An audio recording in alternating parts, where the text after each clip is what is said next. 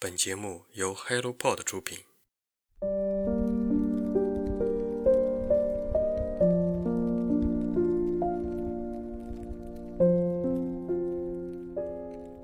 听众朋友们好，欢迎来到晨间书室，我是雪佳。最近天气很热，接近四十度的高温，着实有点让人吃不消，也请各位朋友们记得避暑。大夏天也就那么几天，那本期继续我们的半年书单。向大家分享三本书，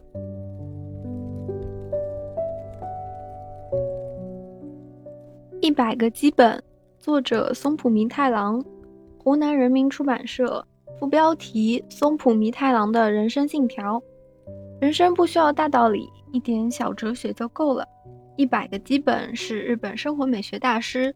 松浦弥太郎对其生活哲学的最高诠释，这仿佛是一个有着满满经历的老者，带着那种回顾过去的神色，简洁而清醒地告诉你：我这么多年来经历过哪些，从而凝练出哪些自己对待事情的经验。这本书很薄，轻轻松松就读完了。我在翻开本书之前还犹豫，是属于那种带着高高在上的姿态，向人传授所谓精华的书。不过翻开书页之后，发现这其实就是一本个人记录，是写给自己看的随身记录、随身归纳的小本本。我在本书最后找到了支持我这个想法的话：任何事都可以试着将你觉得不错的事写下来，别不好意思化为文字，这不是给他人看的东西。很细小的事，随时想到的事都可以。总之，先写下来试试。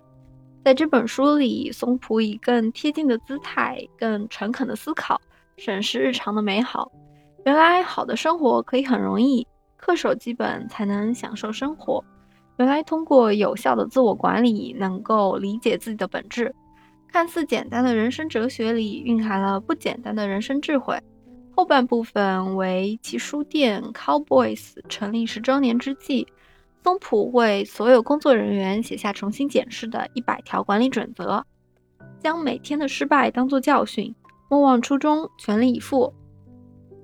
一百个基本里有这么一条很有意思：做被钱喜欢的工作，过被钱喜欢的生活，己所不欲，勿施于人。对人对钱都是如此，对工作和生活来说，钱都很重要。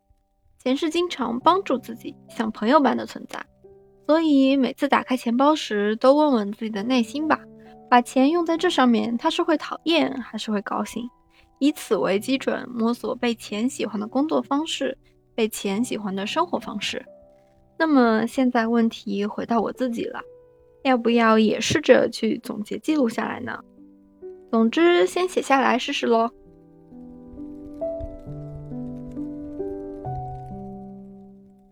云彩收集者手册，作者加文·普雷特平尼，译者王艳平、张超，译林出版社。收集东西并不等于要拥有它，你甚至也不用去想如何抓住它。你要做的只是去看、去记录。说起来，我对云彩的关注还是来自极客这个软件。极客上有两个小圈子，一个叫“此刻的天空”，另一个叫“日出日落现场直播”。正好有个插件，每日精选这些圈子的照片放在手机桌面上。我每天点开手机的时候就能看到这个桌面插件，然后有一张放在小框框里的图片，不同时刻、不同地区、不同的天空以及不同的云彩。看到别人拍下的蓝的、白的、成团的飘散的云或者天空，我都会点进去欣赏一下。如果正巧我刚好也在室外的话，也会抬起头来往天空上找找，此时此刻我头顶的云是什么样子的，然后就正巧看到了这本书，书里介绍了四十六种云彩和大气光学现象，并且收录了全世界云彩爱好者拍摄的一百多张摄影作品，从太空边缘的神秘夜光云到我们周围的重重雾霭，都在这本手册之中。即使没有任何自然观察的经验。也可以了解云彩的名称、特征、形成原因，鉴别云的种类，并且利用书中有趣的计分系统，与亲朋好友展开观云竞赛。这是一本对照书，你可以在书中对照着自己头顶上的云，翻翻看它的成因。当然，也可以作为一个小小的科普。我最近一次关于头顶的天空产生宏观想法的时候，是在我看到一位摄影师记录的一段去西藏的旅程。他拍摄的日照金山的画面。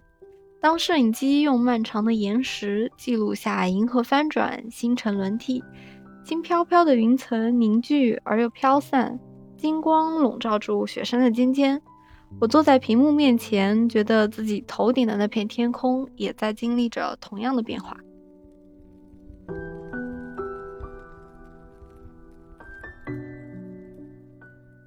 白天的房子，夜晚的房子。作者：波兰奥尔加多卡尔丘克，四川人民出版社。译者：易丽君、黄汉荣。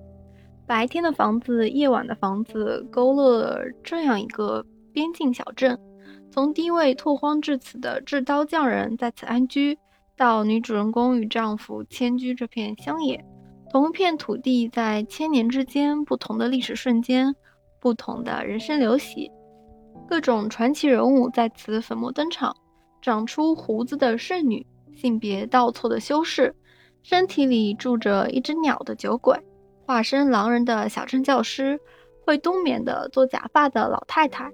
靠网络收集梦境的女人，千年之间人事沧桑变幻，起起落落。但对于土地而言，人的悲欢离合，人的世代更迭，不过是土地的瞬息梦。我分享一些书里让我脑袋咚的一下那种感觉的句子。我们的世界住的是熟睡的人，他们死了，却梦见自己活着。不断有熟睡的死人移居这个世界。他们的数量越来越多，而真正的人及那种第一次活着的人却显得寥寥无几。在整个混乱的世界上，我们中谁也不知道，也不可能知道自己究竟只是梦见自己活着，还是真正活着。刀具匠们相信，灵魂是插进肉体的一把刀，它迫使肉体去经受我们称之为生活的持续不断的痛苦。灵魂激发肉体的活力，同时又杀死肉体。每当他们的孩子出生的时候，他们不是欢欣庆贺，而是嚎啕痛哭；而当他们中有人死去的时候，他们就会将其脱得精光，然后放进一个地洞里，并围绕敞开的墓穴翩翩起舞。这本书的文体经常交杂，并且有多条故事线相互穿插。